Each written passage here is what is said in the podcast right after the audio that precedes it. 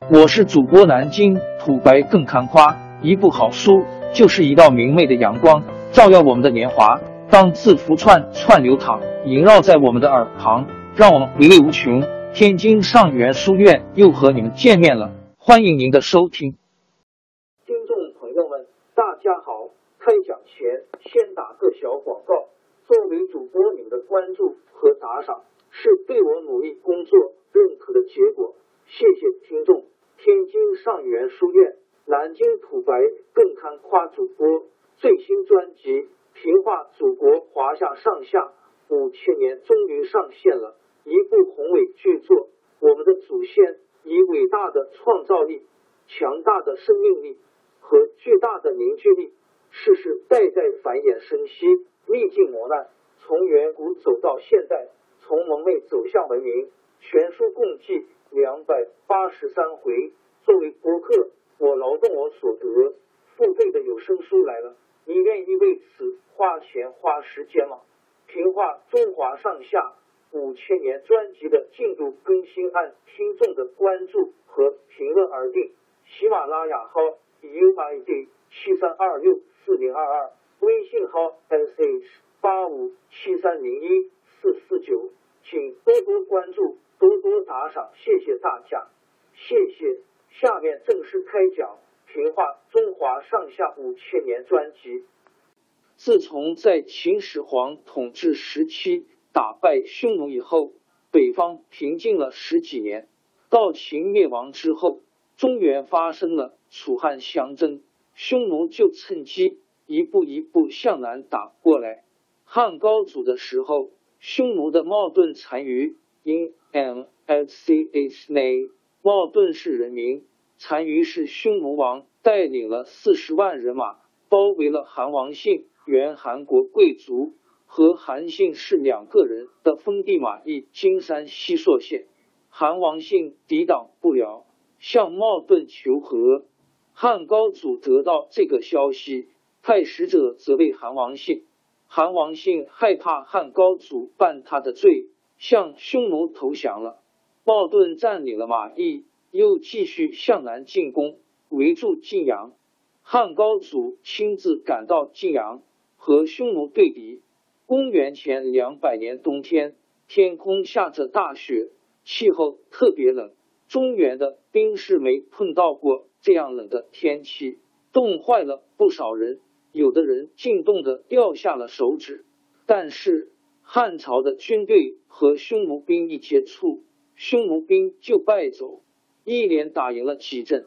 后来听说冒顿单于逃到代谷金山西代县西北，汉高祖进了晋阳，派出兵士去侦查，回来的人都说冒顿的部下全是一些老弱残兵，连他们的马都是挺瘦的，如果趁势打过去，准能打胜仗。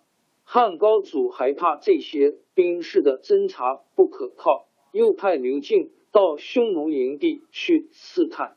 刘敬回来说：“我们看到的匈奴人马的确都是些老弱残兵，但我认为冒顿一定是把精兵埋伏起来。陛下千万不能上这个当。”汉高祖大怒，说：“你胆敢胡说八道，想阻拦我进军？”说着。就把刘敬关押起来。汉高祖率领一队人马刚到平城（今山西大同市东北），突然四下里涌出无数匈奴兵来，个个人强马壮，原来的老弱残兵全不见了。汉高祖拼命杀出一条血路，退到平城东面的白登出。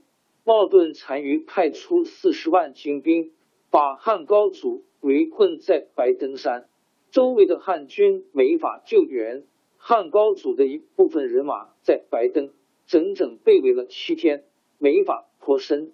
高祖身边的谋士陈平打发了一个使者，带着黄金珠宝去见冒顿的胭脂 （In Winers），就是匈奴的王后，请他在单于面前说些好话。胭脂一见这么多的礼物。心里挺高兴。当天晚上，胭脂对茂顿说：“我们占领了汉朝地方，没法长期住下来。再说汉朝皇帝也有人会来救他，咱们不如早点撤兵回去吧。茂顿听了胭脂的话，第二天一清早就下令将包围网撤开一角，放汉兵出去。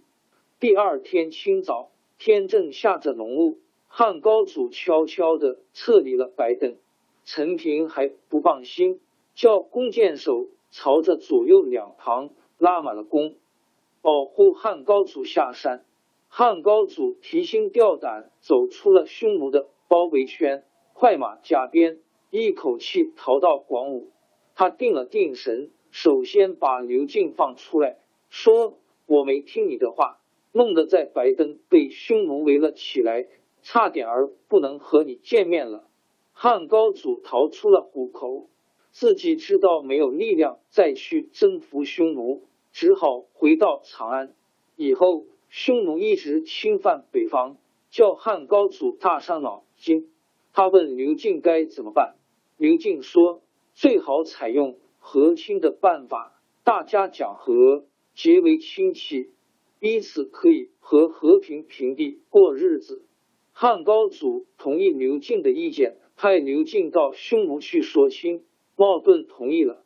汉高祖挑了一个宫女所生的女儿，称作大公主，送到匈奴去。茂顿就把她立为胭脂。打那时候起，汉朝开始采取和亲的政策，跟匈奴的关系暂。王朝更迭，江山易主，世事山河都会变迁。其实我们无需不辞辛劳去追寻什么永远，活在当下。做每一件自己想做的事，去每一座和自己有缘的城市，看每一道动人心肠的风景，珍惜每一个擦肩的路人。纵算经历颠沛，尝尽苦楚，也无怨悔。感谢您的收听，朋友们，让我们下期再见。